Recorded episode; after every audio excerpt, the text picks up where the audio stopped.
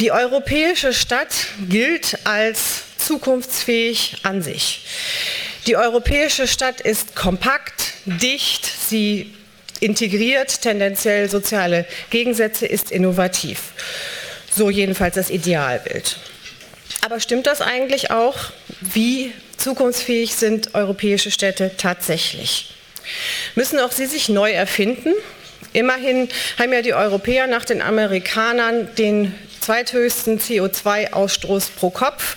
Im Moment findet ein Wettrennen statt mit äh, China, also äh, Asien, die also der, den Europäern wahrscheinlich bald diesen zweiten Platz streitig machen werden. Aber wir wollen ja eigentlich den Wettbewerb in die andere Richtung, nämlich weniger CO2-Ausstoß.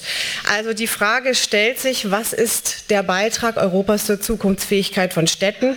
Wie denken Experten und Praktiker, die sich mit europäischen Städten beschäftigen und sie gestalten über die Zukunft nach.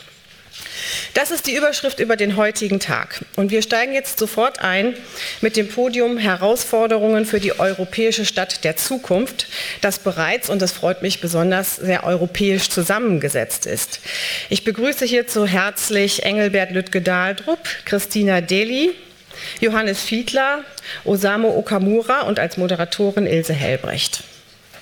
Die Besichtigung progressiver Praxisbeispiele wird anschließend heute Vormittag in den Foren Greening Urban Economy, ökologischer Umbau und soziale Spaltung, Green Governance und kommunaler Klimaschutz mit knappen Kassen weitergehen.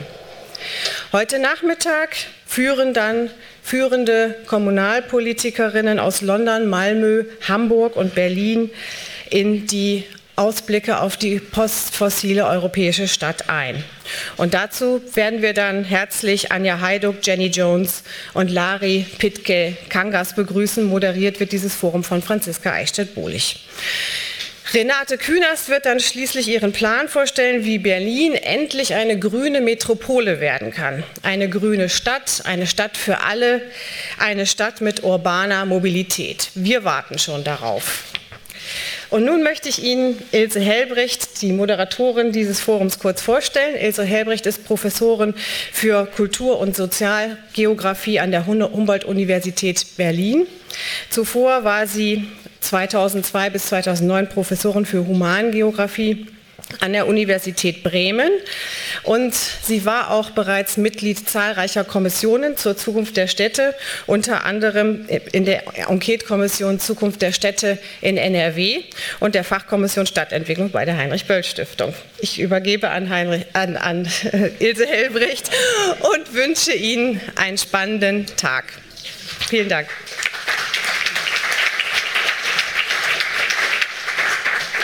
Ja, liebe Sabine Dreves, herzlichen Dank. Schönen guten Morgen, meine Damen und Herren. Ich begrüße Sie auch noch mal ganz herzlich von meiner Seite und im Namen unseres Podiums.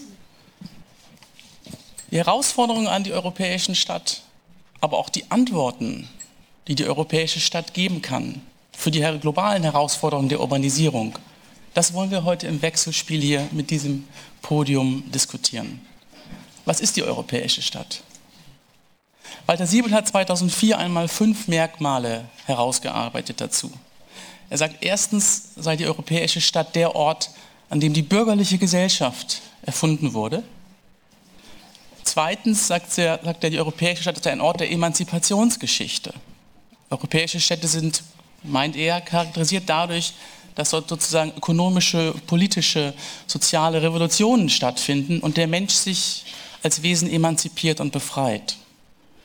Drittens sei die europäische Stadt durch eine urbane Lebensweise charakterisiert.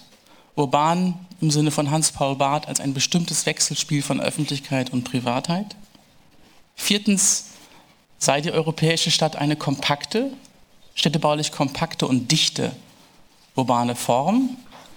Und fünftens und ganz wichtig, und das ist gerade für die politische Debatte, die wir führen und auch heute führen werden, sei die europäische Stadt dadurch definiert, dass sie eine sozialstaatlich regulierte Stadt ist, dass dort Planungspolitik einen großen Einfluss hat. Das sind fünf vorgeschlagene Merkmale der europäischen Stadt. Und die Frage, die wir haben, ist, reicht, reichen diese Merkmale, reicht dieses Modell in die Zukunft hinein, auch bei der Lösung der neuen Aufgaben, die sich stellen im 21. Jahrhundert? Um das zu diskutieren, haben wir ein wunderbares Podium, das die Heinrich-Böll-Stiftung unter Sibylle Dreves zusammengestellt hat. Und ich darf Ihnen kurz ein bisschen die Vielfalt des Podiums vorstellen. Wir haben aus Ihrer Sicht links außen Christina Deli, die zu Brüssel, aus Brüssel zu uns gekommen ist und die dort das Büro des Covenant, Covenant of Mayors leitet. Das ist ein europäisches Bürgermeisterabkommen, ein sehr großes Netzwerk europäischer äh, lo lokaler Regierungen. Zweitens leitet sie auch zudem, äh, hat sie geleitet, die, die, European Affairs of Energy Cities. Das ist eine europäische äh, Einigung von ungefähr 1000 lokalen Regierungen aus 30 Ländern, die sich insbesondere in dem Bereich der erneuerbaren Energien engagieren. Also Frau Deli ist sozusagen absolut unsere europäische Stimme hier am Podium. Dann habe ich hier rechts neben mir Johannes Fiedler. Er ist Vertretungsprofessor zurzeit an der TU Braunschweig auf einem Lehrstuhl. Er ist Architekt und Stadtplaner und planend und beratend in Europa, aber auch darüber hinaus tätig bei ganz vielen Projekten. Und seine Schwerpunkte in Lehre und Forschung sind Urbanisierung, öffentlicher Raum und räumliche Gerechtigkeit, Spatial Justice, ein wirklich kommendes Thema in den letzten Jahren. Dann haben wir links aus meiner Sicht links, aus Ihrer Sicht rechts neben mir Engelbert Lütke-Dahldrup, der in Deutschland, glaube ich, niemandem vorgestellt werden muss, der sich mit Stadt beschäftigt. Er war, glaube ich, mal Deutschlands bekanntester Stadtpolitiker von 2006 bis 2009, das kann man sagen, als er leitender Beamter war, Staatssekretär im Bundesministerium für Verkehr, Bau und Stadtentwicklung und dort ganz viel dazu beigetragen hat, überhaupt eine nationale Stadtentwicklungspolitik in Deutschland für uns zu erfinden. Und er hat aber auch zugleich ganz viel lokale Erfahrung, indem er sehr lange zum Beispiel unter anderem Stadtbaurat in Leipzig war. Und last but not least haben wir auf der rechten Seite des Podiums Osamu Okamura, geboren in Tokio, aber in Prag studiert und auch dort sozusagen arbeitet und ist Architekt und zugleich, das ist ganz interessant, Chefredakteur eines Architekturmagazins Era 21, Era 21, das sich der zentraleuropäischen Architekturszene sehr stark widmet und er ist Privatdozent an diversen Universitäten zugleich. Also wir haben eine ganz spannende Mischung der Perspektiven und Kompetenzen. Das Vorgehen wird sein, dass alle Referentinnen und Referenten zunächst in zehn Minuten prägnant einige Thesen und Überlegungen präsentieren können und wir dann hier oben miteinander und wenn wir Zeit haben, sicherlich auch noch ähm, mit, der, mit dem Publikum sozusagen diskutieren können.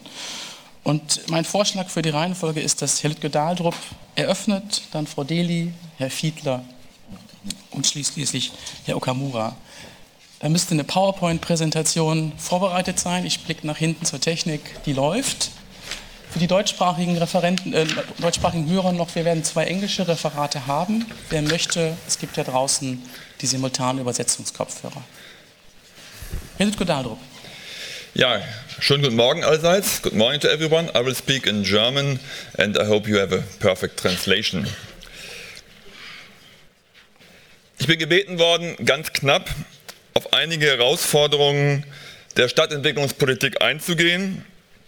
In einer Situation, wo in Europa drei Viertel der Menschen in Städten leben, die Grundfragen städtischer Lebenswelt, nachhaltige Entwicklung, wirtschaftliche Stabilität, Zusammenhalt und ökologische Vorsorge immer größere Bedeutung erlangen. Ich glaube, dass wir diese Herausforderung nur dann bestehen können, wenn wir das Instrument einer integrierten Stadtentwicklungspolitik nutzen. Ich werde in acht Punkten kurz einige Themen anreißen. Erstens, die Stadtgesellschaft den sozialen Zusammenhalt bewahren. Es ist bereits angesprochen worden, dass seit Jahrhunderten Städte in Europa versuchen, Chancengleichheit, Integration und Teilhabe zu organisieren. Dies ist, so glaube ich, eine ganz zentrale Qualität europäischer Stadt und die müssen wir weiterentwickeln und wo nötig verteidigen. Unsere Städte müssen sich auf angesichts globaler Ungleichheit auf mehr Zuwanderung einstellen und ihre Integrationsbereitschaft wird in Zukunft noch mehr gefordert sein als heute. Vor einigen Jahren ist in der Leipziger Charta zur nachhaltigen europäischen Stadt zwei Grundgedanken niedergelegt worden. Auf der einen Seite integrierte Stadtentwicklungspolitik ist Good Governance. Und auf der anderen Seite, wir müssen uns vor allen Dingen in den Städten um die benachteiligten Quartiere kümmern. Also soziale Balance ist und bleibt aus meiner Sicht wichtigste Aufgabe der Stadtpolitik. Zweitens, Flächenkreislaufwirtschaft, einen echten Kreislauf organisieren. Kompakte Siedlungsstrukturen sind Basis effizienter und nachhaltiger Ressourcennutzung. Deutschland ist ein Land mit tendenziell schrumpfender Bevölkerung. Wir haben die Chance, tatsächlich neuen Flächenverbrauch zu vermeiden und auf die Besiedlung neuer Flächen zu verzichten. Das setzt allerdings erhebliche Veränderungen voraus. In der Politik, Einführung einer stringenten Flächenkreislaufpolitik, die neue Flächeninanspruchnahme nur bei Renaturierung ehemaliger Siedlungsflächen zulässt. Das erfordert neue Regeln im Bau- und Umweltrecht und es erfordert vor allen Dingen finanzielle Steuerungsmechanismen, die Flächeninanspruchnahme verteuern und Flächenrecycling preiswerter machen. Im Umweltbereich lernen wir ja gerade, die ökonomischen Instrumente stärker zu nutzen. Ich glaube, im Planungsbereich, bei der Flächenwirtschaft ist das ein Gebot der Stunde. Drittens, auf eine postfossile Mobilität in den Stadtregionen setzen. Denken Sie etwas zurück. Unsere Städte sind vor 100 Jahren gebaut worden in Europa. Da gab es noch keine Automobile. Heute wird der öffentliche Raum vom Auto stark dominiert. In 50 Jahren werden wir wieder Städte haben, die weitgehend ohne Autos mit fossilen Brennstoffen auskommen müssen. Der Peak of Oil ist überschritten. Mobilität wird zur postfossilen Mobilität. Nahverkehr, Rad- und Fußgängerverkehr, kompakte Stadt, kurze Wege, Nutzungsmischungen, das sind Themen der Zukunft. Nur so können wir steigende Verkehrsaufwendungen vermeiden. Vierter Punkt. Häuser vom Energiefresser zum Energieproduzenten. Schon heute können Häuser mehr Energie produzieren, als sie verbrauchen. Aber wir brauchen nicht im Kern in Europa neue Häuser. Der Gebäudebestand ist das Feld, wo wir arbeiten müssen. In Deutschland haben wir 40 Millionen Wohnungen. Jedes Jahr werden 200.000 neu gebaut. Ein verschwindend geringer Prozentsatz. Das heißt, entscheidend ist, ob wir den Gebäudebestand nachhaltiger und ressourcenschonender umbauen können. Passivhausstandard im Bestand ist die große Herausforderung. Plus Energiehausstandard beim Neubau ist vielleicht einfacher zu erreichen. Auch das erfordert Instrumentarien im Regulierungsbereich, im Finanzierungsbereich, um keine soziale Schlagseite zu produzieren, vor allem auf der Mietenseite. Und wir müssen uns darum bemühen, wenn wir schon staatlich eingreifen, dass wir nicht nur simpel dämmen, sondern auch qualitätsvoll planen. Das heißt, Baukultur spielt dabei eine große Rolle. Und wir müssen endlich lernen, dass der Blick auf die Häuser eigentlich die falsche Perspektive ist. Probleme im Energiebereich werden in Stadtquartieren, in Stadtregionen zu lösen sein. Und insofern müssen wir einen großen Schritt der Innovation von der Hausfixierung auf die Quartiers- und Stadtfixierung machen. Fünfter Punkt, stadtregionale Kooperation fördern, intensive Zusammenarbeit stärken.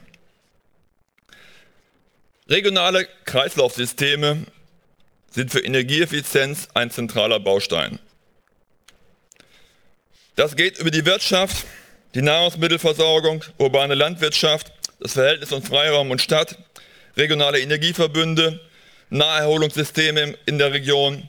All das sind Facetten, wenn es darum geht, mehr Produkte, mehr Dienstleistungen, aber auch mehr Energie in der Region zu erzeugen und auch dort auszutauschen. Das ist im Kern der Schlüssel, Transportaufwand zu vermindern. Und wenn Sie sich die Energiebilanzen anschauen, ist der Transportsektor die zentrale Katastrophe. Im Gebäudebereich haben wir gewisse Fortschritte gemacht. Im Transportbereich verbrauchen wir Jahr für Jahr mehr Energie. Extremstes Beispiel ist der Flugverkehr. 5% jährliche Steigerung in den letzten 50 Jahren, jedes Jahr 3% mehr Energieverbrauch. Das heißt, die Effizienz in diesen Systemen ist sehr schwer zu heben. Ökologischer Umbau, Städte als Motor nutzen. Wir wissen, dass in den Städten sich die Probleme konzentrieren. Gleichzeitig liegen dort auch die größten Potenziale für ökonomisch, ökologische und soziale Umgestaltung unserer Gesellschaft. Wandel vollzieht sich vor allen Dingen in Städten. Ihnen kommt beim ökologischen Umbau die Schlüsselrolle zu. Sie sind Wirtschafts- und Wissenschaftszentrum. Dort wird Innovationskraft und Kreativität gebündelt. Wir müssen diese Kräfte heben, wenn der ökologische Umbau vor Ort gelingen soll. Siebter Punkt, Wissenschaftsgesellschaft, die Renaissance der Stadt. Wir erleben einen Wandel zur wissenbasierten Ökonomie. Kreative Sektoren wachsen schnell und sie sind sehr stark stadtaffin, innenstadtaffin.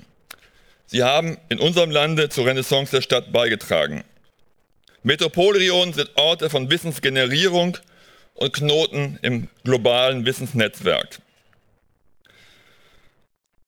Die urbanen Milieus der europäischen Stadt sind eine Basis, um diese Stärke auch weiterhin auszuspielen.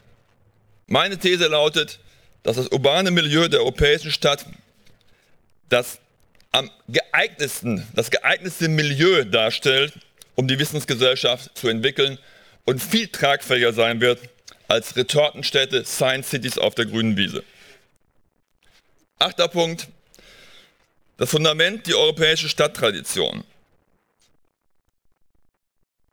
Wir haben letztlich einen Wettlauf von Systemen. Darüber werden wir vielleicht auch diskutieren. Wir haben unkontrolliert wachsende Megastrukturen in vielen Teilen der Welt mit großen Binnenproblemen von Segregation, Instabilität, Umweltzerstörung. Und wir haben ein anderes Stadtmodell, was wir häufig ein wenig zu gering geschätzt haben. Wenn wir die berauschenden Zahlen anderer Kontinente mit unserem bescheidenen städtischen System in Europa vergleichen. Ich glaube, die europäische Stadt mit ihren Traditionen kann einen Gegenpol bilden von Inklusion und Identität, von guter Gestalt, Funktionsfähigkeit und diese Faktoren werden auch Standortfaktoren in Zukunft sein. Sie werden Milieus bereitstellen, wo die Menschen gerne leben wollen. Sie weisen anpassungsfähige Strukturen auf urbane Arrangements für kreative Milieus, kurze Wege, Überschaubarkeit, Lesbarkeit. Die europäische Stadt ist eine Stadt mit Eigenschaften.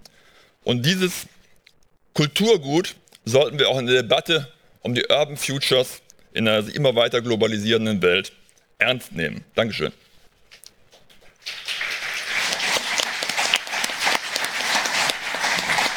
Herzlichen Dank, Herr Lütke Dahldrup. Mrs. Dilly.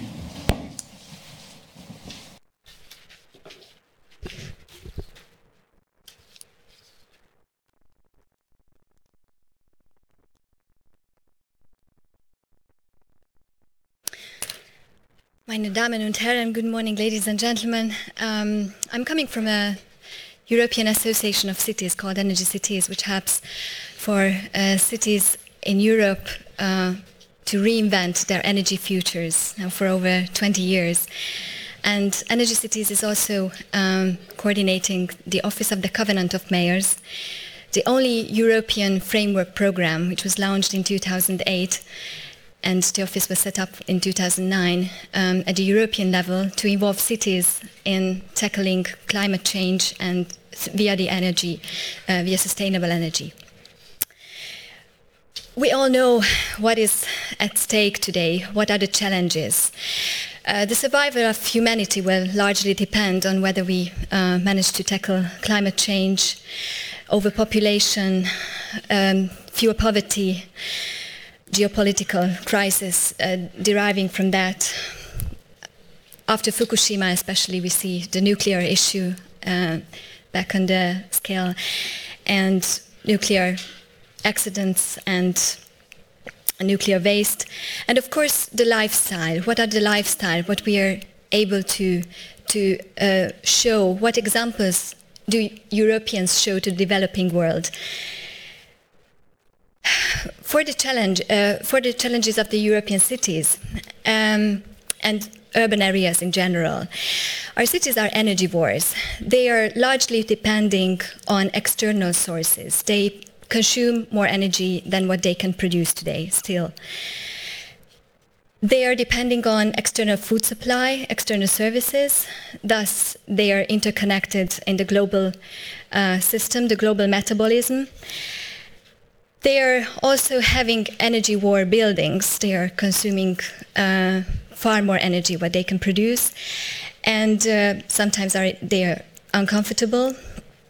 And we have a lifestyle which is a little bit uh, or quite car depending with these external malls outside of the cities, which we intend to change today. Of course, today everybody wants to live in livable cities. We want parks, we have sustainable green spaces, public spaces, we, we want to have sustainable transport, we want to have livable districts uh, where our children live in security. We want to have a sustainable future for our children. We have two options.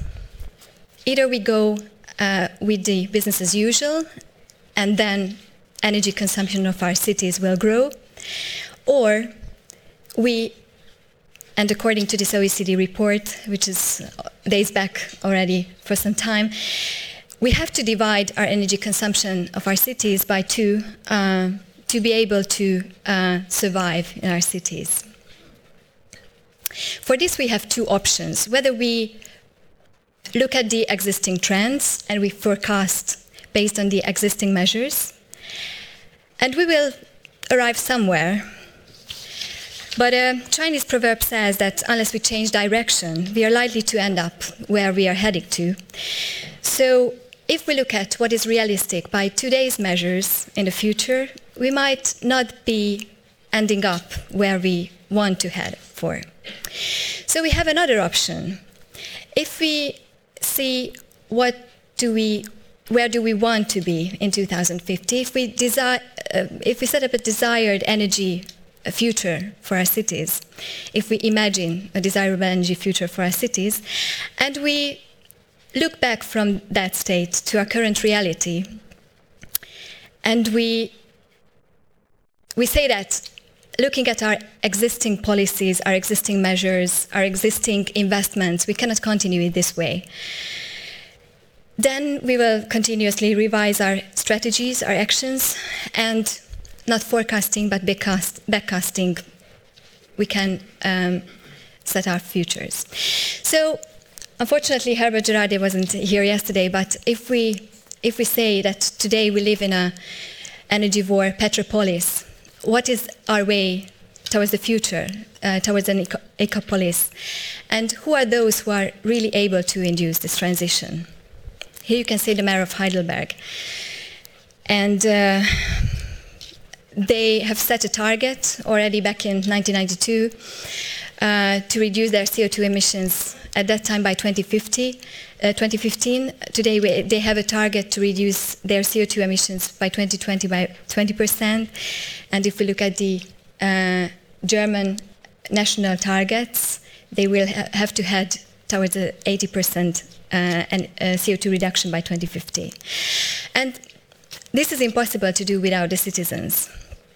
This is a campaign which was launched in Heidelberg, where involving citizens uh, and communicating their actions, uh, they are um, they have um, set up this campaign uh, to change their city's future. What the European Union can, uh, what support the European Union can provide to this? In 2008, uh, the European Energy and Climate Package came out, and probably uh, everybody is aware of the 3 times 20 goals by 2020 in terms of CO2 reductions, energy efficiency, and renewable energy. In 2010, another interesting thing happened with the Lisbon Treaty. There are two issues the energy and territorial cohesion entered into the treaty. This means that the European Commission and Europe recognizes the role of cities in terms of energy management. This is why the European Commission has launched in 2008 and started to support actively setting up an office, the Covenant of Mayors. In which today there are more than 2,600 cities uh, committed to the European energy and climate objectives. And as you can see here on the picture, all these mayors are supported by all the EU, European institutions, uh, the European Commission, the European Parliament, the Committee of the Regions, and not only by recognizing and providing visibility to cities' actions, but also uh, with tangible uh, financial measures uh, by the launch of the ELANA technical assistance, by setting up methodologies for urban planning, for setting up the sustainable energy action plans and baseline emissions inventories, and by providing multi-governance support involving the regions and provinces uh, to provide further support to the committing cities. What are the cities commit to exactly? By the signature, and endorsement by the local councils, they set a target for this, themselves, a CO2 emission re tar reduction target. And this should be justified by a sustainable energy action plan, which they submit within one year from their signature.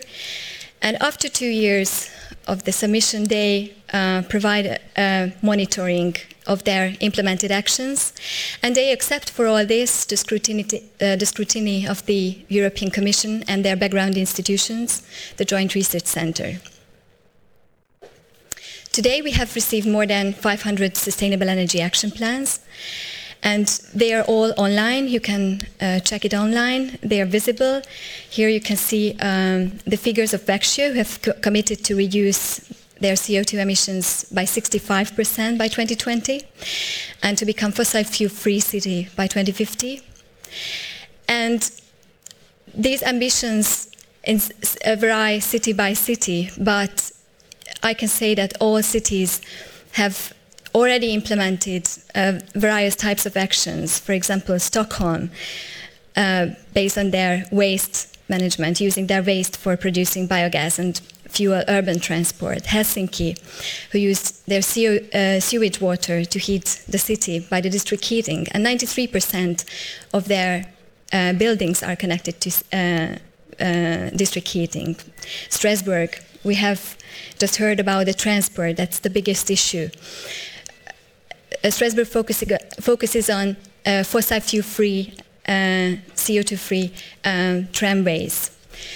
Here you can say Ivanić in Croatia and Lviv in Ukraine, uh, who engage their citizens in their buildings' energy efficiency, and they communicate on that and uh, involve them in the uh, reduction of uh, energy um, use in their buildings. Freiburg, we have heard about the sustainable districts, and these sustainable districts are not only more livable but also cheaper. Their um, CO2, uh, their energy consumption here in Freiburg is only 10 euro per month, and they have already uh, positive energy buildings which can uh, consume, uh, which produce more uh, energy than what they uh, consume. In Brno, in the Czech Republic, a massive renovation. Um, we generated 500 euro savings per flat for the inhabitants. And in Copenhagen, who do actually use more or as the same amount of bicycles as other transport. And you can say that it can also be sexy using sustainable transport. I thank you very much indeed for your attention.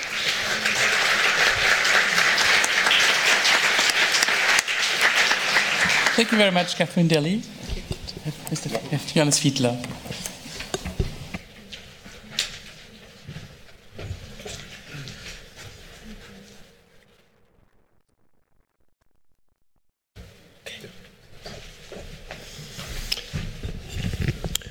Ja, guten Morgen.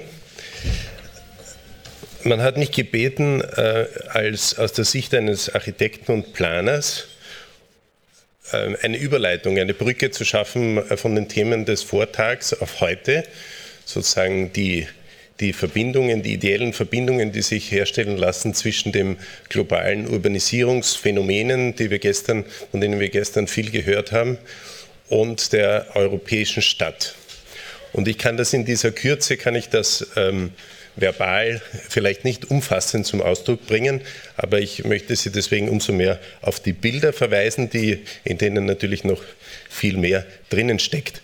Ich glaube, was äh, mittlerweile sozusagen ähm, allgemein akzeptiertes ähm, eine allgemein akzeptierte Wahrnehmung ist, dass eben das Urbanisierungsmodell, das Entwicklungsmodell, das wir in der neoliberalen Phase äh, praktiziert haben weltweit, dass es in dieser Form nicht aufrechtzuerhalten ist und dass in Zukunft wir vielleicht ein höheres Maß an an Unordnung, ein höheres Maß an Kleinteiligkeit benötigen werden, um wieder zu den Qualitäten zurückkommen, sowohl also zu den sozialen Qualitäten als auch zu den Qualitäten äh, des Energieverbrauchs und des Raumverbrauchs, die letztlich ähm, dem menschlichen Maßstab und den menschlichen Gebrauchsgewohnheiten entgegenkommen. Und ich äh, nehme da auch Bezug auf das, was Kees Christiansen gestern gesagt hat. Also für die, die gestern nicht da war, er hat gesprochen von The City as a Tree und hat sein, ein Modell dargestellt, wo ähm, zu sehen ist, dass die, dass die, die äh, besiedelte Fläche immer mehr sich so in, in Clustern ausbildet, also in solchen, solchen Einheiten, die dann nur punktuell erschlossen werden. Und das ist eine, ähm, eine Praxis, die sich überall ähm, abzeichnet und zwar nicht nur jetzt sozusagen in den dynamischen Urbanisierungskontexten, sondern auch im Umbau unserer Städte, in der Erweiterung unserer Städte und letztlich läuft das auf ein ähm, Modell hinaus, das dann in etwa so aussieht, wenn man es global formuliert. Es ist nämlich nicht nur so, dass sich einzelne Gated Communities herausschälen aus dem Kontext, sondern es werden geradezu alle unsere Neubaumaßnahmen werden ähm, in Anlagenform errichtet. Ja? Also the City as a Tree ist vielleicht eine etwas poetische ähm, Bezeichnung für dieses Phänomen. Bei mir heißt es die Anlagenlogik. Das heißt, ähm, sowohl die wohlgemeinten Anlagen des sozialen Wohnbaus als auch die Freizeit- und Bildungseinrichtungen, der Konsum natürlich ganz besonders, aber bis hin eben zu den äh, sogar die Squatter Settlements, also die informellen Siedlungen, folgen dieser Logik. Ja. Und wie kommen wir wieder zurück zu einem vernetzten System von Räumen? Kees Christiansen hat es gestern auch gezeigt, was die Alternative ist, die offene Stadt. Ja. Wie können wir die offene Stadt ähm, unter zeitgemäßen Bedingungen wiederherstellen? Und hier wird zumeist das Modell der europäischen Stadt sozusagen als, ähm, Lösungs, ähm, als Lösungsmodell angeboten. Und da müssen wir sehr vorsichtig sein, weil das, was wir an Vorstellungen von der europäischen Stadt haben, ist nur mehr in einigen wenigen Bestandsbereichen äh, überhaupt vorhanden. Das heißt, wenn wir von der europäischen Stadt sprechen, so sprechen wir vom europäischen Raummodell und stellen uns da eben solche Räume vor, wie sie uns da umgeben. Das hängt auch mit einer mit einem kognitiven Mechanismus zusammen, dass nämlich urbane Intellektuelle zu Fuß gehen und eben durch Räume gehen und das, was sie da sehen, das ist dann die Stadt. Aber natürlich, wir wissen, die Stadt, die europäische Stadt, sieht ganz anders aus mittlerweile. Also hier hat nicht nur der Globalisierungsimpuls, sondern auch ganz wesentlich unsere funktionalistische Tradition und, und, die, und die Mobilisierung unserer Gesellschaft weit vor dem äh, Globalisierungsanstoß ähm, den Raum also ganz grundsätzlich verändert. Die europäische Stadt sieht im Wesentlichen so aus, die reale europäische Stadt. Jetzt wissen wir natürlich, das wird weithin bestätigt, darüber besteht Konsens, dass die europäische Stadt in dieser Form nicht nachhaltig ist. Und ähm, wir müssen versuchen, Produktionsmechanismen, Produktionsformen zu finden, die uns jene ähm, europäische Stadt wieder machen lassen, an, die, an der wir sowohl, sagen wir jetzt aus Ratio, aber auch aus Emotion doch we wesentlich, also an die wir, auf die wir uns beziehen. Und da äh, sehe ich einen einen Impuls, der aus dem, aus dem Süden, aus dem globalen Süden kommt. Also wenn wir da gegenüberstellen, sozusagen Wohnbauproduktion A und Wohnbauproduktion B, dann erkennen wir in dieser Gegenüberstellung, das ist natürlich eine polemische Gegenüberstellung, erkennen wir sozusagen einen Ansatz eines Produktionssystems, das uns ähm, wieder zu einer neuen Qualität der Stadt bringen kann. Was sehen wir denn da? Wir sehen den Unterschied erstens einmal in den, in den Maßstäben, ja, in, den, in den Einheiten der Herstellung und wir sehen einen Unterschied in der Art, wie dieser Raum ähm, äh, gestaltet wird, wer über diesen Raum bestimmt. In einem Fall sehen wir eben eine, eine abstrakte Planung und im anderen Fall sehen wir eine konkrete Planung, eine Planung, die von Nutzern und Nutzerinnen ausgeht. Und aus, diesem, äh, aus dieser Wahrnehmung heraus ähm, können wir sozusagen Kraft schöpfen, Energie schöpfen, wir können Vorstellungen schöpfen, um eben eine neue, kleinteilige, selbstbestimmte Stadt ähm, wieder zu schaffen unter zeitgemäßen Bedingungen. Deswegen ist es sehr wichtig, dass wir in die, in die Bereiche der Informalität blicken, weil ähm, letztlich in der Überlagerung von Formalität und Informalität. Jetzt erkläre ich ausnahmsweise mal ein Bild. Das ist hier die Überlagerung einer südafrikanischen Township mit einer Squattersiedlung. Ähm, letztlich in dieser Überlagerung aus formellen und informellen äh, Strukturen ähm, tatsächlich erstens mal eine, ein hohes Maß an Funktionalität entstehen kann und zweitens ein hohes Maß an Identifikation mit dem Raum. Wie können wir diese, dieses Stadtmodell ähm, organisieren. Und da äh, müssen wir auch ganz genau dahin schauen, wo sozusagen an den Peripherien Europas oder wo eben so in diesen Schwellensituationen es unter zeitgemäßen Bedingungen ähm, kleinteilige Stadtproduktion gibt.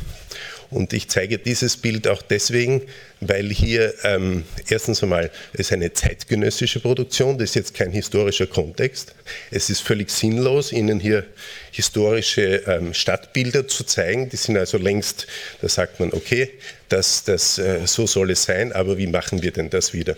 Aber es gibt eben auch ähm, tatsächlich äh, zeitgenössische Kontexte, die in dieser Form kleinteilig und fußläufig hergestellt werden. Und damit sind auch schon die ähm, Anforderungen an die neue europäische Stadtproduktion meinerseits formuliert. Ich gehe da nochmal zurück. Da stand noch ein Wort, die Stadt als fußläufiges System. Äh, wir sind uns wohl äh, darüber einig, dass die Stadt fußläufig sein soll, aber wir sollten uns noch weiterhin darüber einig sein, dass die Stadt ein fußläufiges System sein soll. Ja? Sein soll. Ich sage nicht haben soll, sondern sein soll. Und das ist ein großer Unterschied zu den bisherigen Planungsphilosophien, ähm, wonach eben sozusagen zwei parallele Systeme betrieben werden. Eines für den Autoverkehr, das andere für die Fußgänger, ähm, bis hin eben zu monofunktionalen Fußgängerzonen. Das ist ein Modell der Vergangenheit. Also die Integration äh, der Verkehrsformen in zwar in durchgängiger Form. Weiters die kleinteilige äh, Produktion, also die kleinteilige Herstellung von Stadt. Das ist etwas, was man ähm, zu, äh, zum Beginn des 20. Jahrhunderts stellenweise in Europa noch gesehen hat. Ja? Ähm, was man jetzt nur mehr außerhalb Europas sieht, wie tatsächlich mit einer gemeinsamen typologischen Vorstellung sukzessive Stadt entsteht. Und auf diese Weise ähm, wird Kapital dazu verwendet, wirklich Stadtraum zu schaffen und nicht suburbane Flächen. Und ähm, letztlich die Herausforderung der Herstellung sozialer Kohärenz. Auch da können wir viel lernen, weil eben äh, die Städte des Südens aufgrund ihres raschen Wachstums, ihrer raschen Transformation in einem hohen Maß äh, multikulturell sind.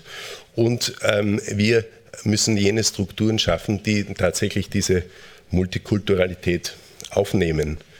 Ähm, subsumieren kann man alle diese Anforderungen, also das fußläufige System, die kleinteilige Produktion und die soziale Kohärenz unter dem Titel der Gerechtigkeit. Und zwar jetzt aus der Sicht von Planern und Planerinnen, aus der Sicht von räumlicher Gerechtigkeit. Wir brauchen, vielleicht habe ich es schon gesagt, ein, ein, vielleicht weniger Ordnung, aber ein höheres Maß an Gerechtigkeit. Vielen Dank.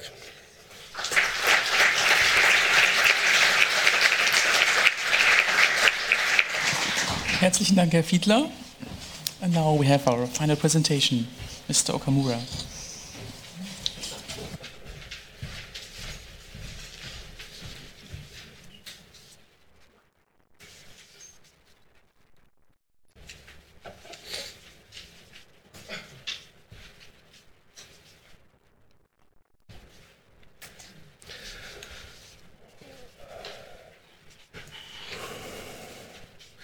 Uh, good morning. Uh, as my name suggests, I will represent here uh, the eastern part of Europe, uh, the east.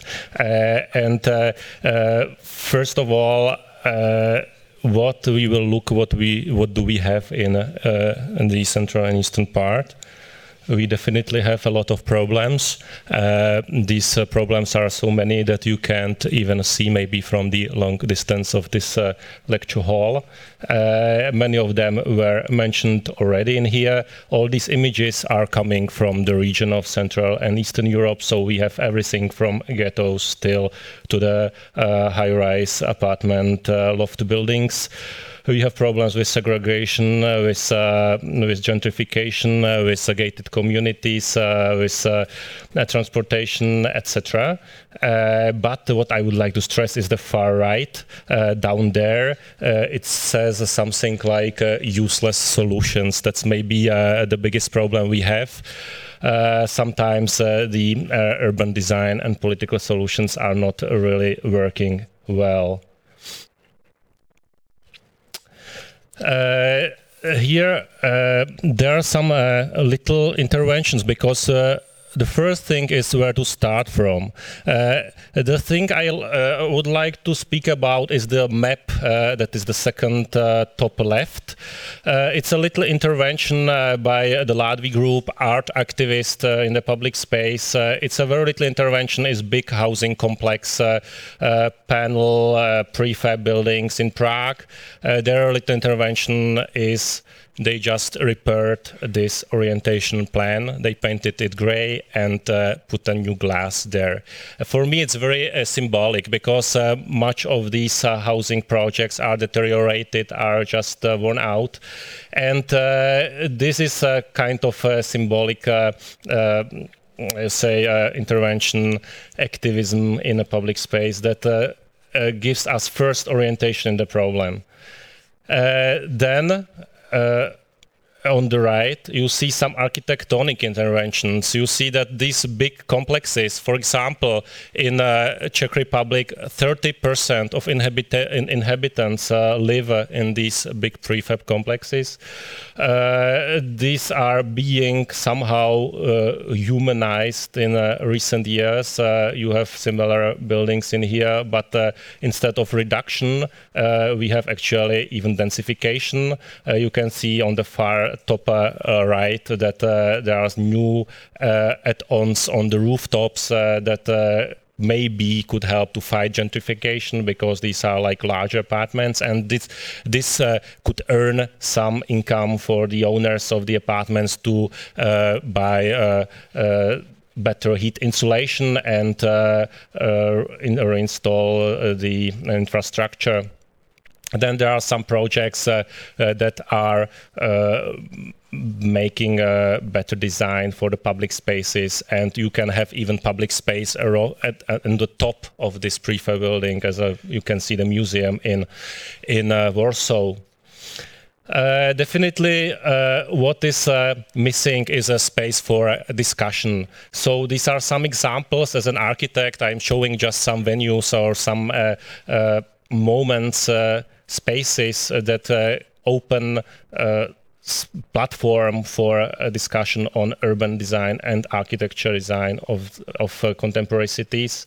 Uh, the Stanica that is on the left uh, down there uh, in Slovakia, it's a little forum that is built under the uh, roundabout, uh, like highway under roundabout is completely made of beer boxes. So you see, it's like we drink a lot of beer in, in, in, in there. So so it's hard work to build such a space, and you see that there are very vivid discussions going on. And on the top left, uh, there is a uh, space that is called directly Archibar. It's in Katowice.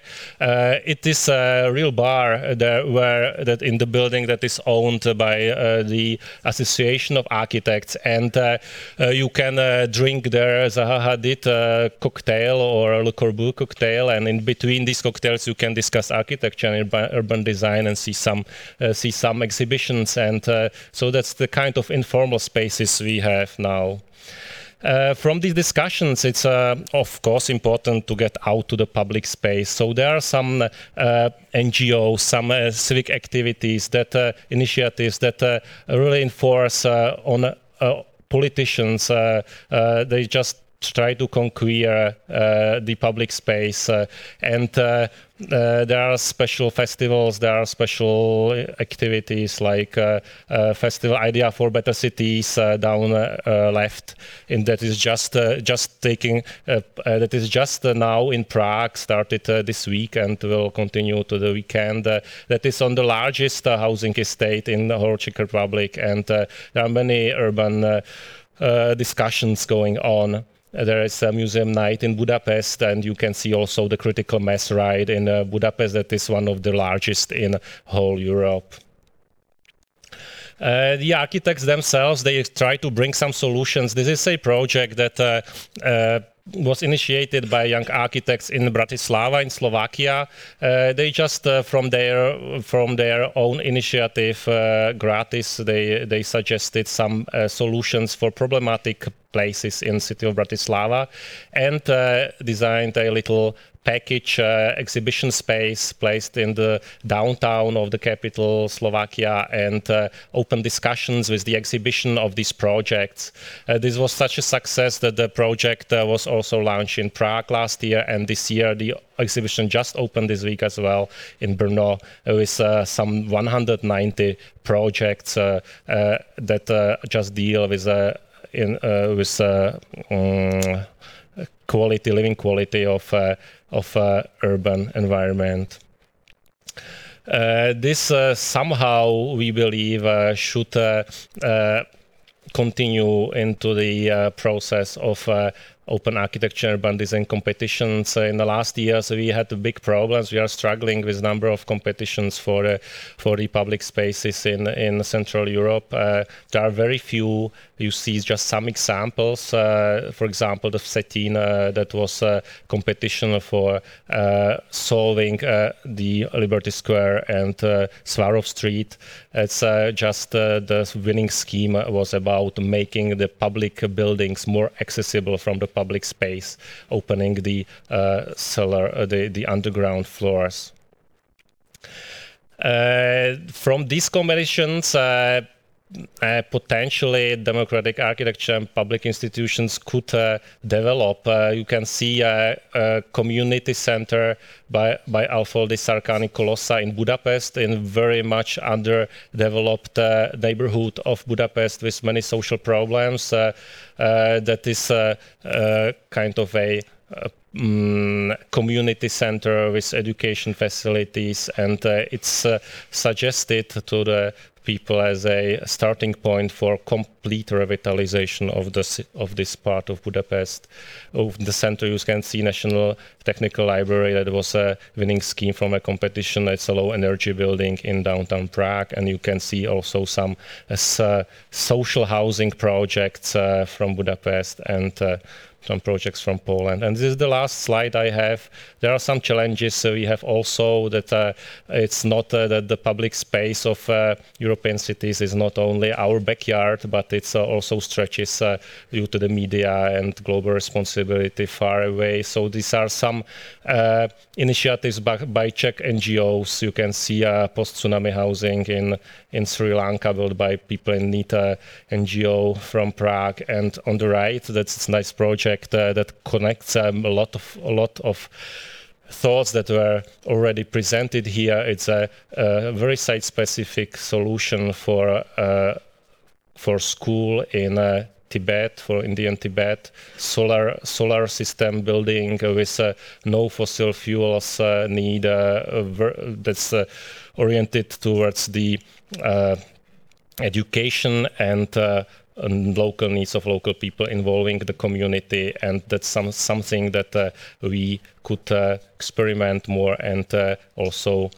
fertilize as these results our thoughts about European city. Thank you very much.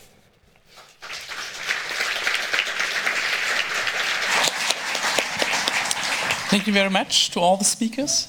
Um, ich werde auf Deutsch widersprechen und Sie setzen Ihre Hörer vielleicht wieder auf. Wir haben jetzt einen interessanten Reigen an Präsentationen gehört, die sich zum Teil ergänzt, aber zum Teil ja auch sehr widersprochen haben. Und äh, den größten Konflikt, den ich im Moment ausmache und den würde ich als ersten sozusagen bei den Hörnern packen, ist eigentlich die Frage, wir sollen diskutieren auf dem Podium Herausforderungen an die europäische Stadt, aber gibt es die eigentlich noch? Wenn ich äh, Herrn Fiedler richtig zugehört habe und ihn verstanden habe, dann sagt er, die ist eigentlich schon fast ganz weg. Das ist mehr so ein Konstrukt in den Köpfen der Intellektuellen, die selbst in ganz selektiven Quartieren wohnen, da immer zu Fuß entlanglaufen und deshalb das für europäische Stadt halten. Aber die Realität äh, sieht eigentlich sozusagen anders aus. Und ich glaube auch unser letztes Referat zu Osteuropa, auch da kann man sich die Frage stellen, äh, in dem Spannungsverhältnis, was Sie skizziert haben zwischen dem kommunistischen Erbe, Communist Legacy und den kreativen Interventionen, ist angesichts einer solchen speziellen Entwicklung in Osteuropa, hat das was zu tun mit europäischer Stadt und äh, nutzt Ihnen die Idee eigentlich, nutzt in Osteuropa die Idee der europäischen Stadt irgendetwas für sozusagen den Transformationsprozess, für die Weiterentwicklung der Städte? Und ich würde jetzt eigentlich äh, gerne mal Sie beide bitten, unsere englischen Sprecherin, würde Sie noch mal bitten, die Frage zu beantworten, ähm, ob für Sie bei all diesen spannenden Transformationsprozessen, die Sie ja facettenreich beschrieben haben, tatsächlich sowas wie die europäische Stadt relevant ist oder ob das eigentlich egal ist. Sie können genauso gut nach Tibet oder sonst wohin für spannende Beispiele greifen. Also brauchen Sie die Idee der europäischen Stadt noch? Und ich würde Frau Deli, Catherine Deli gerne fragen, Sie sind ja mit nichts anderem beschäftigt als mit europäischen Städten und qua Amt ja quasi schon von Brüssel aus darauf verpflichtet, etwas Europäisches äh, zu finden, zu bearbeiten, zu suchen und zu fördern. Und trotzdem haben Sie natürlich unglaublich viele Kontakte mit diesen weit über tausenden äh, lokalen Regierungen, mit denen Sie zum Teil kooperieren. Erkennen Sie auch sozusagen dem, was da in Brüssel bei Ihnen eingeht und was Sie bearbeiten, erkennen Sie darin etwas Europäisches? Vielleicht mögen Sie starten. Okay. Ja. Sorry. Ja. Uh, uh, that's uh, the European city concept is definitely very relevant for the Eastern and Eastern Europe, uh, despite uh, many structures from the communist period uh, that were created in a very distorted environment of non-market economy city planning. It means that the cost of the land towards the edges of the city was the same as uh, the cost of the land in the downtown uh, that uh, somehow caused this very unusual structure in the as for the density. And uh, now, uh, for example, in last 10 years, the big theme were brownfields in, the, in very downtowns of the cities because uh, uh the factories, they were not uh, really uh, pulled out or pushed out from the downtowns because the cost of the land was so cheap in the communist time. And it's a big, I would say, treasure treasury or it's it's a, it's now a big theme because there are so many reserves in uh, downtowns of bigger cities. Uh, for example in Ostrava northern Bohemia you have just a huge huge uh, uh free lot uh, in very downtown city. And and uh, so this is still very imbalanced situation that has a big potential. And definitely in a long term period these mm, huge clusters of social housing of the, from the communist time uh, are not. Uh, I, I, mean, uh, there, there is so many people living in these uh, in these uh, areas that there, there are no funds to remove them or to take these houses down and uh, move them closer to the city and to build a new European style city structure, denser and closer geographically. But still, we have an, an advantage of very good public uh, transport system that is, I would, I have to stress, it's very efficient. All these neighborhoods are connected with, uh, with uh, really uh, very efficient metro lines, and uh, that's something that is maybe missing in the third world. And uh, so this is something that makes these places livable. Mm. Thank you very much. Thank you. Maybe I would start with the governance structure of Europe, because local governance in Europe are very different, such as cities are very different. For example, when we compare a Nordic city in Denmark or in Sweden, um, who have a very decentralized governance structure system, with a Central European who are coming from a communist, a centralized, um, traditionally uh, centralized past, they are very different even today after 11 years after, no, 20 years after the uh, transition. And, and it's still very different also in the German federal structure from the, uh, from the French very centralized uh, bureaucracy. Um, so probably this defines also the, um, the urban landscape and the city landscape. However, as uh, Mr. Okamura said, that there are some, um, some um, common things and as energy was cheap and abundant for both camps. It was cheap also for Western Europe, and it was also very cheap for Central and Eastern Europe. I'm coming from Hungary, so I, I know very well these type of buildings. And uh, I know very well that what, what, is the, uh, what is at stake today, because there are uh, hundred thousands of people live in this today, and regeneration won't be easy. But um, the communist legacy uh, despite the subsidized uh, fossil fuel prices, which are still subsidized today, and still inhibits uh, very important measures and very important invest investment in energy efficiency. Um, which is a huge problem, but from one day to another, you, you just cannot uh, increase gas, gas prices because a huge part of the society will, uh, will not survive. So, um, so this, this communist and social legacy, which is also in part of Berlin, if we look at the western, uh, eastern Berlin, uh, with these huge panel buildings, are still there, and we still need um, innovative uh, measures. Uh, but, and also on the western side, the western part, with this let's say, Americanization of cities with the, this lifestyle, with the malls spreading around cities. And this is another problem which is also uh, spreading to Central and Eastern Europe today.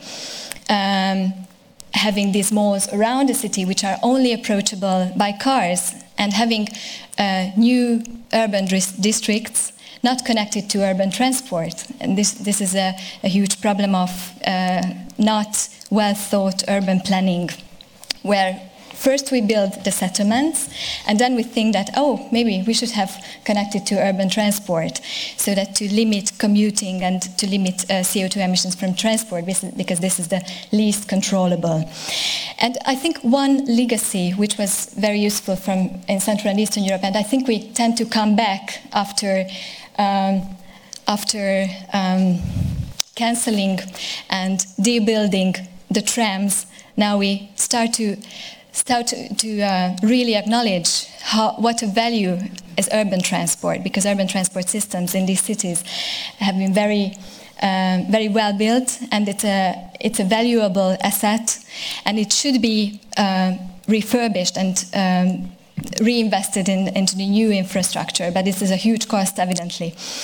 So, um, so after building trans, uh, trams, debuilding trams, I think now we come back to appreciating again urban transport, and we come back to ap- appreciate car-free central uh, city areas, downtowns, and pedestrian streets, and promote walking and cycling and so on.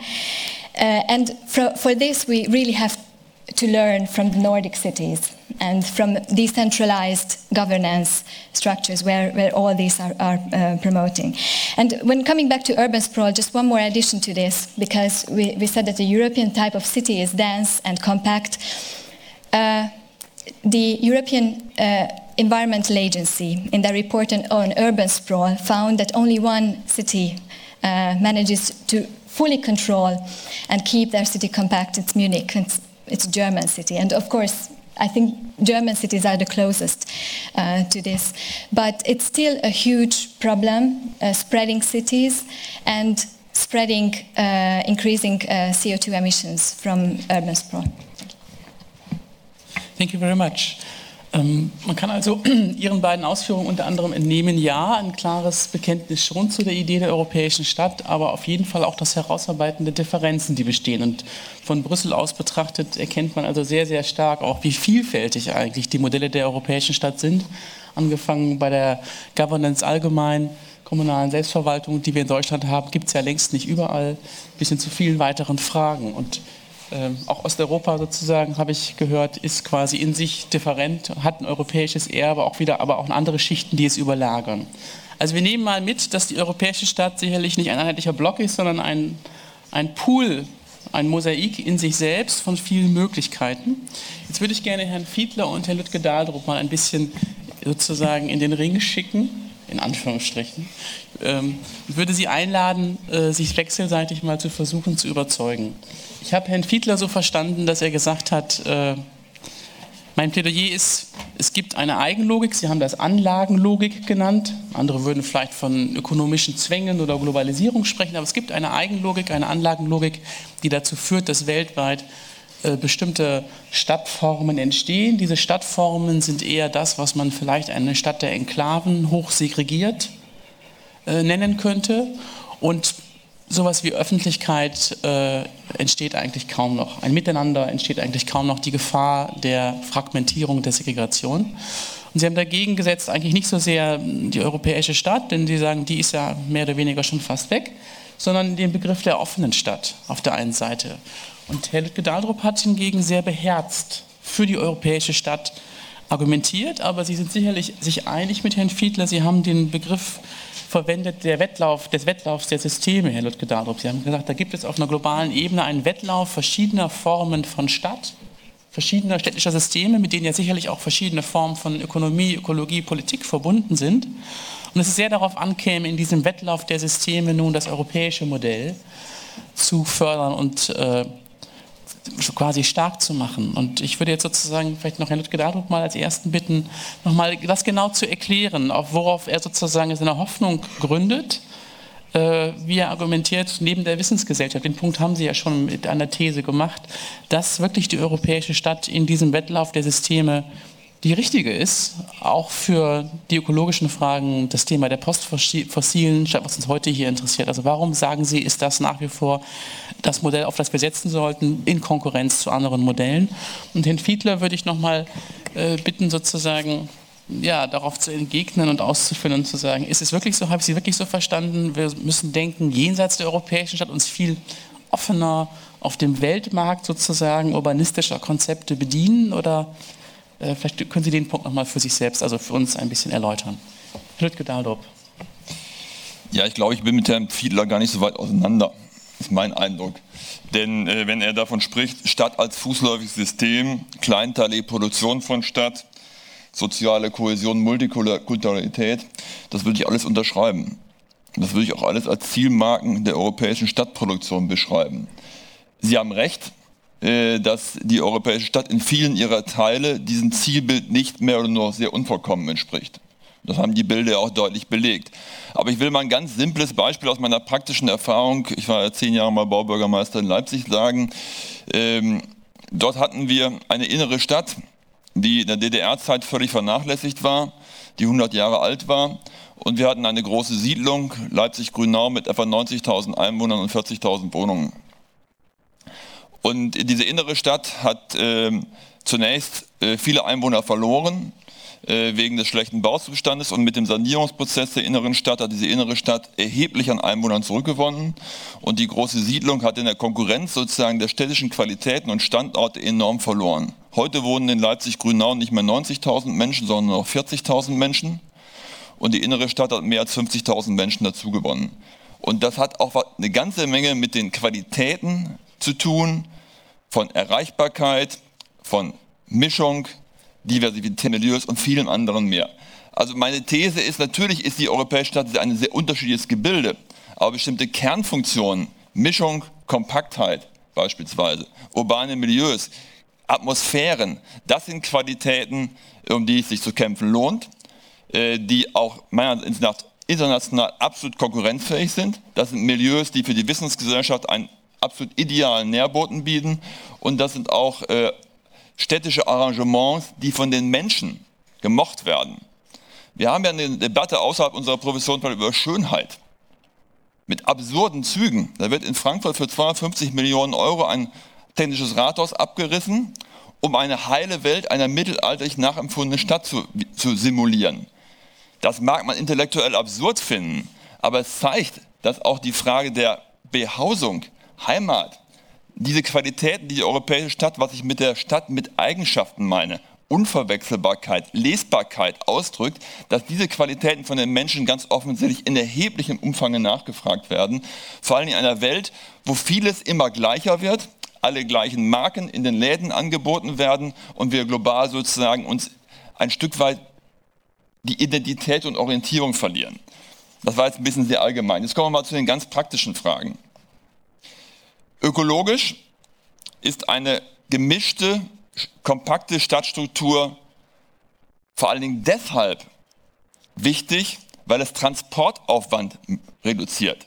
Und ich glaube, die Transportfrage, die Verkehrsaufwandsfrage ist eine der zentralen Fragen, die uns sozusagen ökologisch beschäftigen muss, weil ich glaube, dass wir bei den Gebäudesanierungskonzepten, wenn auch mühsam, sicher schrittweise vorankommen werden. Und da haben wir auch objektiv gesehen in den letzten zehn Jahren schon ein bisschen was erreicht. Im Verkehrsbereich sind wir extrem wenig erfolgreich. Und das hängt auf der einen Seite mit der Frage zusammen, wie wir sozusagen globale Wirtschaftssysteme organisieren, mit immer mehr Transportaufwand. Deswegen meine These von den regionalen Kreisläufen. Und es hängt damit zusammen, wie wir unsere Siedlungssysteme organisieren. Und es gibt da einen ganz banalen Punkt, der es so ein bisschen deutlich macht. Die amerikanische Stadt, die nordamerikanische Stadt ist etwa doppelt so Energie verbrauchen wie die europäische Stadt im Schnitt sieht schlicht an der Kompaktheit. Im Kern an der Kompaktheit und zum Teil an der Gebäudeisolierung. Und wenn ich sehe, wie weltweit äh, in der dritten Welt, in den Schwellenländern Stadt heute produziert wird, äh, nehmen Sie China beispielsweise, die großen neuen chinesischen Städte, was für Lebensraumqualitäten dort entstehen, äh, was für Verkehrssysteme dort implementiert werden, kann ich nur sagen, das ist ein Weg, der in die Irre führt. Mit diesem Stadtmodell, was extrem ressourcenverbrauchend ist, extrem uneffizient ist, extrem segregiert ist, kulturelle Transformationsprozesse produziert, die unglaublich sind, glaube ich, dass es kein Stadtmodell ist, was funktionieren wird. Wo ich bei Ihnen bin, ist die Frage, was wir aus informellen Siedlungssystemen lernen. Da können wir eine ganze Menge lernen.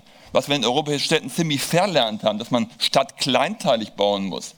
Dass es darum geht, Parzelle als einen Maßstab der Stadtproduktion zu begreifen dass äh, die Bürger, soweit es geht, selber bauen sollen, Bauherr sein sollen. Und was wir zum Beispiel in Leipzig versucht haben während meiner Zeit, dass wir in der Innenstadt auf Brachflächen versucht haben, Leute einzuladen, dort ihr Haus zu bauen, was sie normalerweise im suburbanen Raum auf der grünen Wiese gebaut haben. Wir haben ein richtiges Stadthausentwicklungsprogramm aufgelegt und haben Hunderte von Bürgern dazu gewonnen, in der Stadt zu bleiben zur sozialen Diversifizierung weiterhin beizutragen, städtische Lebensweise weiter zu pflegen, die Tram zu benutzen und eben nicht, eben nicht das Auto jeden Tag oder das zweite Auto anzuschaffen für die, für die Frauen, die Kinder. Und das sind sozusagen so praktische Fragen. Ich glaube, da ist eine Menge, kann man von diesen informellen Strukturentwicklungstypologien lernen. Open City ist da durchaus ein Aspekt. Ähm, und äh, diese Anlagenlogik ein Stück weit durchbrechen.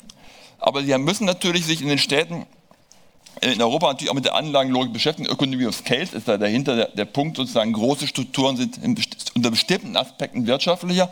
Und wir müssen die Ökonomie so umbauen, dass diese Wirtschaftlichkeit auch eine Gegenkomponente bekommt. Und wenn es um Flächenverbrauch geht, ist mein Punkt, die zentrale Punkt beim Flächenverbrauch ist die Frage, was es kostet. Und wir haben ja bisher beim Flächenverbrauch einen indirekten Kostenfaktor eingeführt, indem wir ökologische Ausgleichsmaßnahmen erfunden haben. Aber ein echtes Kostenzurechnungssystem, wie wir es bei CO2 demnächst haben werden, indem wir die Mülldeponie Atmosphäre sozusagen mit einer Kostenfaktor belegen. Das müssen wir auch beim Flächenverbrauch machen. Dann werden wir andere Strukturen bekommen, wenn wir ökonomische Instrumente einführen, die Flächenverbrauchssystematik äh, zu regulieren. Es muss halt preiswerter werden, wenn ich die schwierigere Aufgabe unternehme, in der inneren Stadt ein altes Grundstück wieder einer neuen Nutzung zuzuführen. Und das muss man ein Stück weit auch mit Marktinstrumenten unterstützen, sonst wird das schwierig werden. Herzlichen Dank. Herr Fiedler.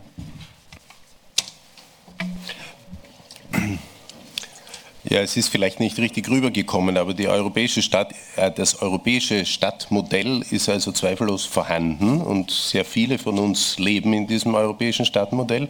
Und es ist vielleicht jetzt nicht quantitativ überragend, aber es ist auf jeden Fall auf der Symbolebene, auf der Ebene der Öffentlichkeit, ist es ein das beherrschende ähm, das beherrschende Bild. Ja? Und das ist auch gut so. Ja? Weil was zeigt uns dieses äh, Bild, so wie Herr Lütke-Daltrop schon gesagt hat, es zeigt uns eben ein Bild der äh, ähm, kleinteiligen Produktion, ein Bild des öffentlichen Raumes und, das möchte ich jetzt hinzufügen, auch ein Bild von Gerechtigkeit, ja. ja die durch eine weitgehend neutrale, ähm, nutzerorientierte Struktur äh, gewährleistet werden kann. Jetzt sind sich also seit vielen Jahren die Menschen einig, also auf, auf, den, auf der Fachebene sind sich die Menschen einig, dass das europäische äh, Stadtmodell ähm, ein Vorbild ist, ja, aber dann sehen Sie sich mal an, was tatsächlich also unter dieser Ägide, unter diesem Motto in den äh, letzten Jahren produziert worden ist.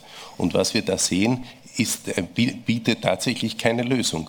Wir haben die Anlagenlogik ähm, in Europa ganz manifest, nicht nur bei den Shopping Malls und bei den Outlet Centers und bei den, bei den äh, Konsumeinrichtungen, sondern wir haben sie auch im Wohnbau. Sehen Sie an, gehen Sie nach, nach Potsdam auf das Kirchsteigfeld oder gehen Sie nach München-Riem, da sehen Sie die Anlagenlogik, die sogar unter dem Motto der europäischen Stadt der Kompaktheit ja, verwirklicht worden ist. Das heißt, ähm, uns ist das Produktionsmodell verloren gegangen, um eben diese europäische Stadt, dieses gewisse Muster, das wir sehen, wenn wir da also aus dem Haus gehen, ja, dieses gewisse Muster ähm, weiter zu stricken.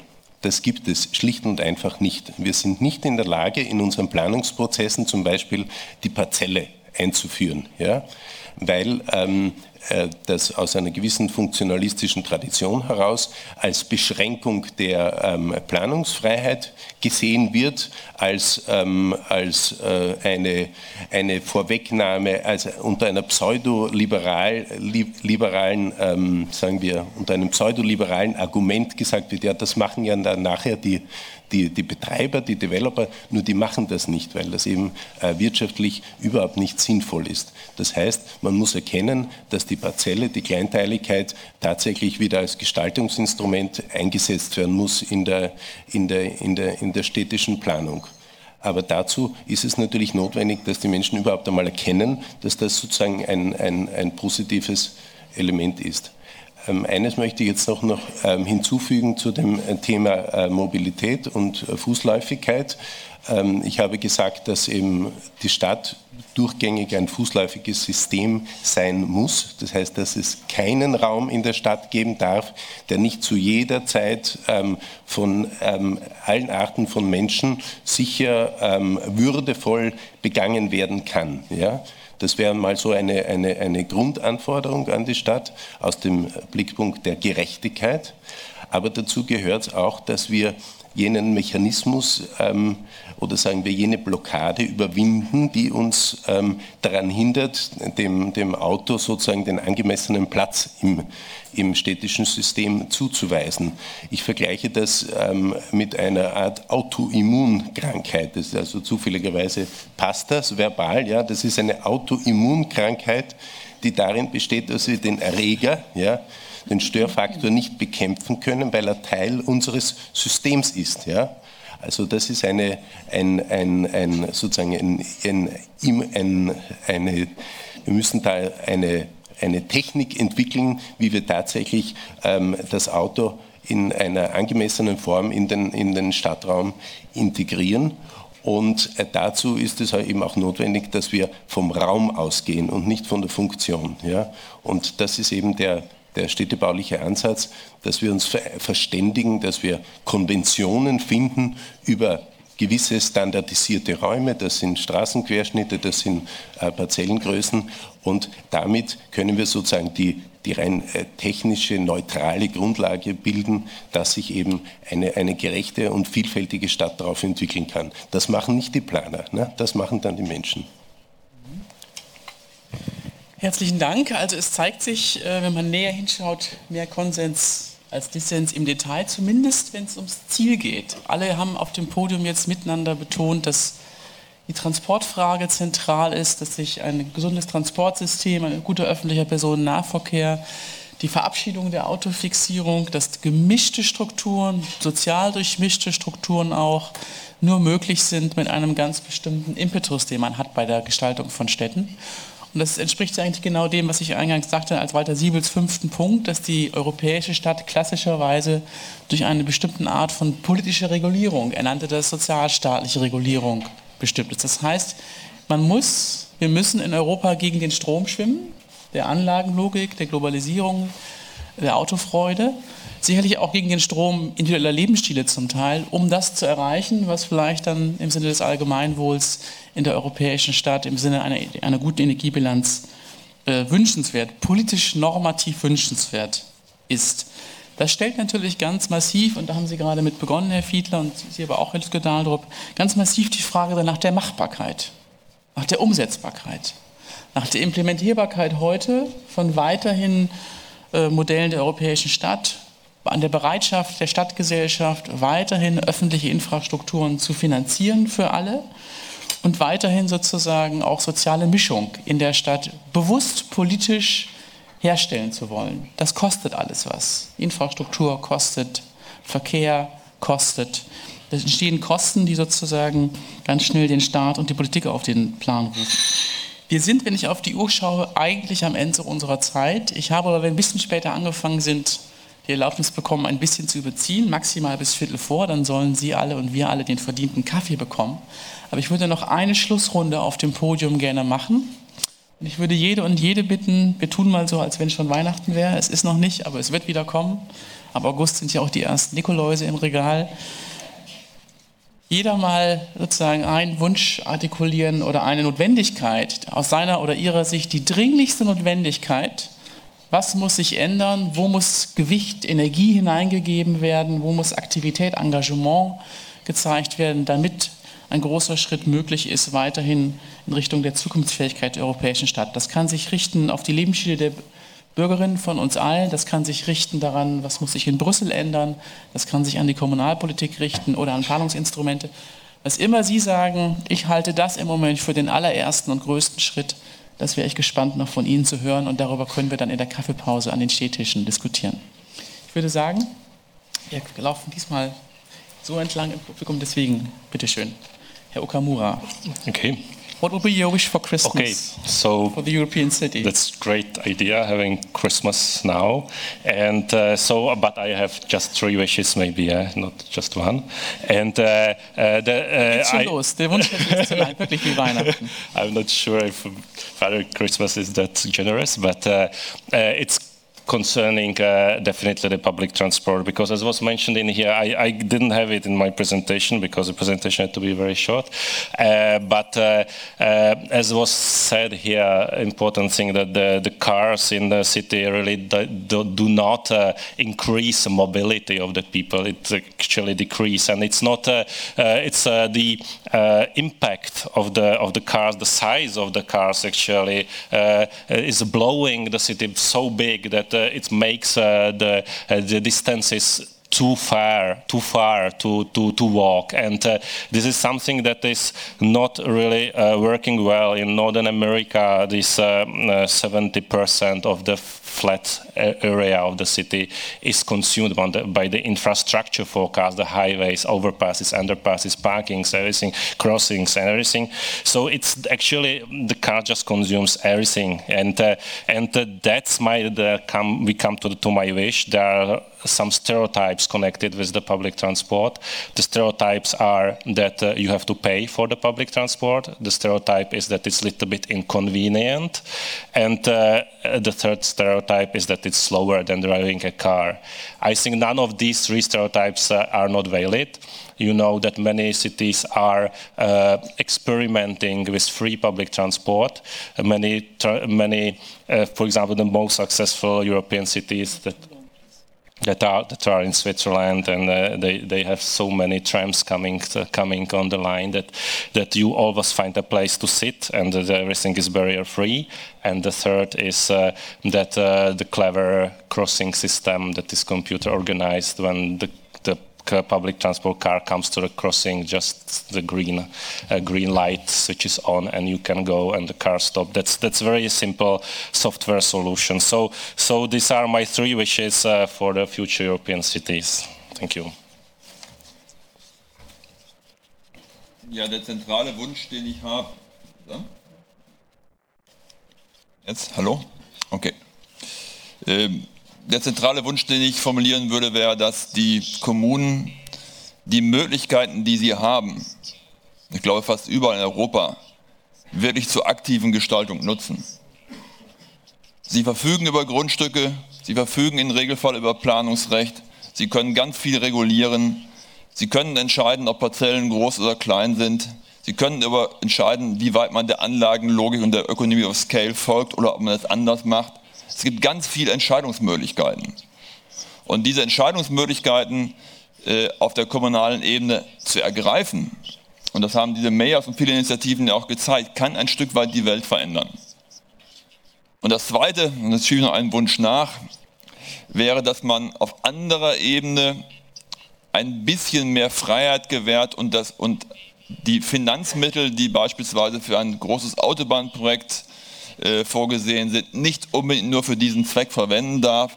Und wenn man sozusagen die Frage in Berlin, ich nehme mal ein ganz praktisches Beispiel, Stadtautobahn, unter dem Aspekt diskutieren könnte, ob man 500 Millionen für den öffentlichen Nahverkehr über die Autobahn einsetzen kann, dann wäre es eine andere Debatte, als wir sie heute haben, dass es 500 Millionen vom Bund gibt, die nur in die Autobahn verbaut werden dürfen und für nichts anderes. Also gestalten wollen, und auf den übergeordneten Ebenen ein bisschen mehr Freiraum den Kommunen lassen, die eine aktive Gestaltung ihrer Lebensumwelt betreiben.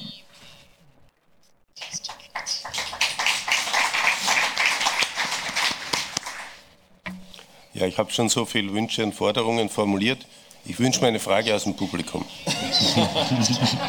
Auch guter Wunsch. Wird erfüllt. Eine Frage aus dem Publikum. Da hinten? Sie waren zuerst. Ja.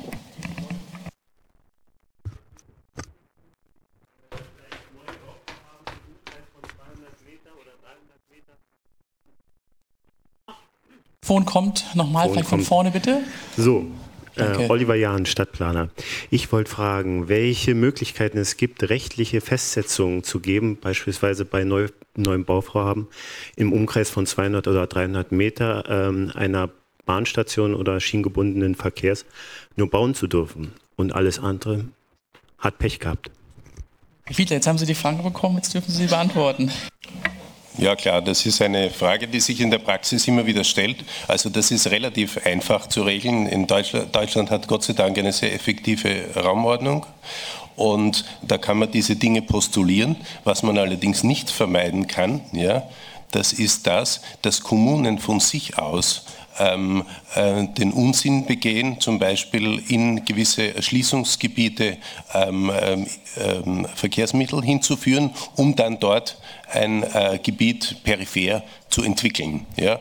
Das ist genauso strukturell schädlich wie eben ähm, eine, eine, eine ungeplante Zersiedelung des Umlandes. Also ähm, wir, wir sollten ähm, auch daran denken, dass diese, diese Idee, dass man ähm, die, die Region flächendeckend jetzt damit mit öffentlichen Verkehrsmitteln erschließt, dass das letztlich also erstens mal sehr teuer ist ne, und zweitens auch tatsächlich also kontraproduktiv sein kann für das Ziel der, der kompakten europäischen Stadt.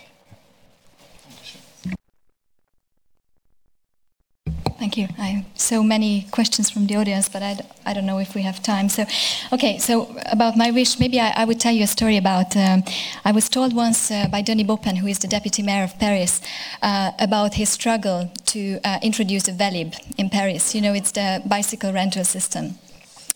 And the issue with this was that they had to uh, delete, they had to uh, take away parkings uh, to introduce th this system, uh, which is of course uh, creates a lot of uh, problems for car users, and of course many local regulators, many local decision makers use cars.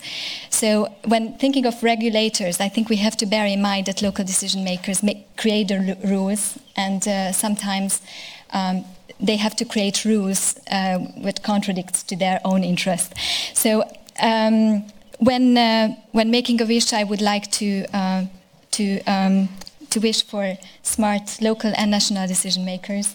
Um, at the European level as well, uh, so that they take a commitment for the future and they are able and uh, ready to um, implement this for a low, quali- low energy city and to have a high quality of life for our citizens. Herzlichen Dank. Smarte Politiker, das ist ein Wunsch, glaube ich, den alle Deutschen im Moment teilen. Meine Damen und Herren, auf dem Podium und im Publikum, ich danke Ihnen allen ganz, ganz herzlich für die anregende Diskussion, Ihnen für die Beiträge hier oben und für den Willen, in die Debatte zu gehen, Ihnen für die, ich hoffe, Freude am Zuhören. Es tut mir leid, dass wir jetzt nicht mehr Zeit haben, sozusagen den Floor zu öffnen für eine große Diskussion. Wir sind ein bisschen hinterm Zeitplan her, aber es gibt äh, sozusagen die Großzügigkeit der Veranstalterin zu sagen, wir machen auf jeden Fall eine halbe Stunde Kaffeepause. Das heißt, um Viertel nach elf beginnen die drei Foren über Green Urban Economy und so weiter, in denen weiter diskutiert werden kann. Einen guten Tag noch, gutes Tagen.